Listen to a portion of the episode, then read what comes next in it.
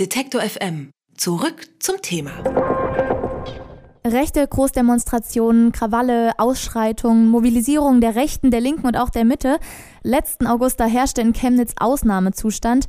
Ursache dafür war der Tod eines 35-jährigen Chemnitzers. Der soll von zwei Männern mit Migrationshintergrund erstochen worden sein. Die folgenden Reaktionen sorgten in der gesamten Bundesrepublik für Schlagzeilen. Nun, ein halbes Jahr später, wird ein Tatverdächtiger des Tötungsdelikts in Dresden dem Richter vorgeführt. Heute ist der erste Tag des Prozesses, der gesellschaftlich eine ungeheure Tragweite hat. Über die Verhandlungen und die aktuelle Lage in Dresden und Chemnitz spreche ich nun mit Gunnar Breske. Er ist Journalist und Fernsehmoderator beim MDR und ist heute vor Ort in Dresden bei den Verhandlungen dabei. Hallo, Herr Breske. Ich grüße Sie. Hallo. Ja, die Verhandlungen gegen den Angeklagten finden in Dresden statt, weil dem Prozess ein überragendes öffentliches Interesse zugeschrieben wird und man für höhere Sicherheitsvorkehrungen sorgen will. Sie waren jetzt vor Ort. Wie ist denn die Stimmung im Gerichtssaal und auch generell in Dresden? Also in der Tat, momentan hier oben am Gericht ist es so, dass ähm, die Lage ruhig ist. Das war sie auch den ganzen Tag über. Es war sehr viel Polizei vor Ort, ähm, wirklich Dutzende Beamte, sehr viele Mannschaftswagen, weil man mit Demonstrationen zumindest gerechnet hat und darauf vorbereitet sein wollte. Die gab es nicht. Es blieb den ganzen Tag über ruhig. Im Saal allerdings äh, hat es sich bezahlt gemacht, dass man so viele Plätze für die Öffentlichkeit hatte, denn es waren doch sehr viele Medienvertreter und Journalisten anwesend. Dieser Prozess hat, Sie haben das angesprochen, eine große Bedeutung. Würden Sie sagen, diese örtliche Verlagerung hat die Situation auch wirklich entschärft dementsprechend?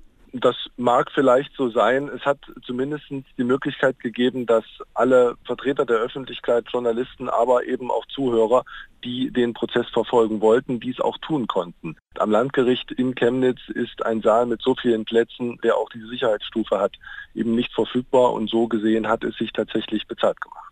Ja, Sie waren auch dabei und der ganze Fall, der ist ein Politikum. Inwieweit beeinflusst denn das mediale und öffentliche Interesse vielleicht auch den Ausgang der Verhandlungen? Es hat zumindest sofort Einfluss gefunden in die Verhandlung. Das Verfahren hatte kaum begonnen.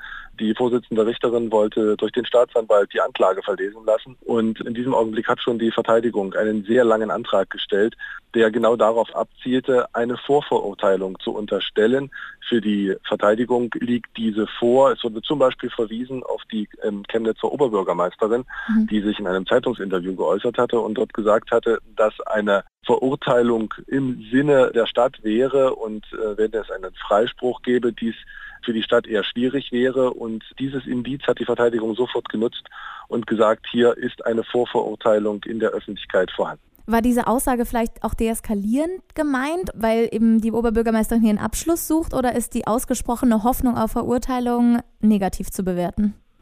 Für die Verteidigung war es auf jeden Fall negativ zu bewerten.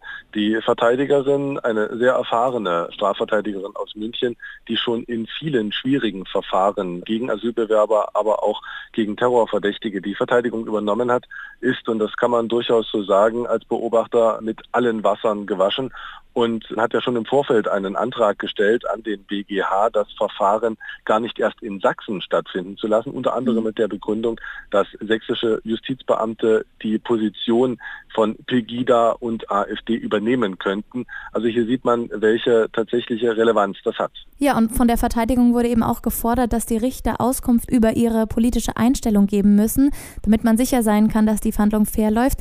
Ist in dieser Hinsicht schon etwas bekannt? Nun, zumindest hat die Vorsitzende Richterin noch nicht darüber entschieden, wie sie mit diesem Antrag umgeht.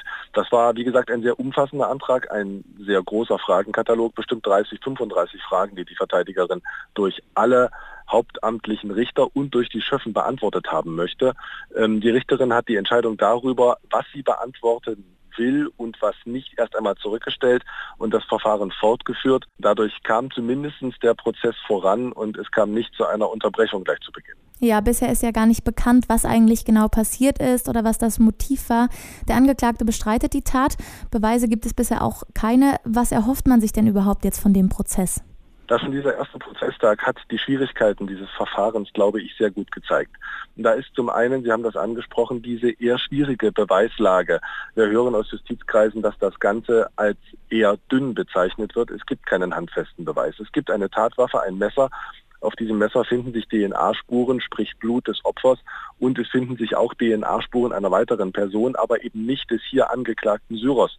Das an sich macht die Sache schon kompliziert. Es gibt nur Zeugenaussagen. Und um das noch einmal zu schildern, auch diese Komplexität und die Schwierigkeit, Jetzt kurz vor Ende des Prozesses wurde versucht, im Gerichtssaal das Geschehen der Nacht nachzustellen, weil es herrscht auf allen Seiten große Unklarheit darüber, wer stand eigentlich wo, wer lief wohin und was ist danach passiert. Ähm, das kam zu der etwas paradoxen Situation, dass dann der Staatsanwalt ähm, plötzlich im Gerichtssaal auf dem Boden lag und das Opfer mimte und ein Zeuge mit Stechbewegungen auf ihn einstach, einfach nur um zu zeigen, was ist dort eigentlich passiert. Haben Sie daraufhin das Gefühl gehabt, Sie haben den Tathergang ein wenig mehr verstanden? Also konnte man aus diesem ersten Prozesstag vielleicht doch mehr mitnehmen, als man bisher lesen konnte? Also ich glaube, dass der erste Prozesstag relativ weit gekommen ist. Damit war vielleicht im Vorfeld nicht zu rechnen. Ich gebe aber zu, dass nach der Zeugenaussage die jetzt gekommen ist und auch nach dieser Nachstellung. Selbst mir und ich glaube auch einigen anderen Prozessbeteiligten noch nicht ganz klar ist, was sich dort zugetragen hat. Das hängt auch damit zusammen, der Zeuge, der jetzt hier diese Nachstellung sozusagen auf den Weg gebracht hat, ist ein Russlanddeutscher. Es gab große Verständigungsschwierigkeiten, immer wieder Verwechslungen, welche Person er jetzt meint, die Person mit der hellen Jacke, nein, die Person mit dem Messer. Plötzlich waren dann beide in der Zeugenaussage identisch. Also da hat heute noch nicht alles bis zur letzten Klärung funktioniert. Wenn wir uns mal aus der Verhandlung heraus bewegen, deswegen, wie groß meinen Sie denn ist die Gefahr, dass sich mit dem Prozess die Verhältnisse in Chemnitz erneut zuspitzen? Das ist relativ schwer zu beantworten, muss ich zugeben. Ähm, was man sagen kann, ist, dass heute auch im Saal, ich würde sagen, vielleicht acht, neun Personen aus Chemnitz waren, die ich der Bewegung pro Chemnitz oder dem Pegida-Umfeld zuordnen würde, die lautstark am Anfang des Prozesses auf einige Äußerungen der Verteidigung reagiert haben. Ob das nun ein Indiz dafür ist, dass es tatsächlich die Stadt Chemnitz wieder in Aufruhr versetzen kann, da wäre ich vorsichtig. Momentan gibt es ja noch ganz andere Probleme, die momentan die Stadt beschäftigen. Ich verweise nur auf den Chemnitzer FC, den Fußballverein und die Geschehnisse im letzten Heimspiel. Ein halbes Jahr nach den Ereignissen in Chemnitz steht ein Tatverdächtiger des Tötungsdelikts vor Gericht. Ich habe mit Gunnar Preske vom MDR über die Verhandlungen sowie die aktuelle Lage in Dresden und ein wenig in Chemnitz gesprochen. Vielen Dank, Herr Preske. Alle Beiträge, Reportagen und Interviews können Sie jederzeit nachhören im Netz auf detektor.fm.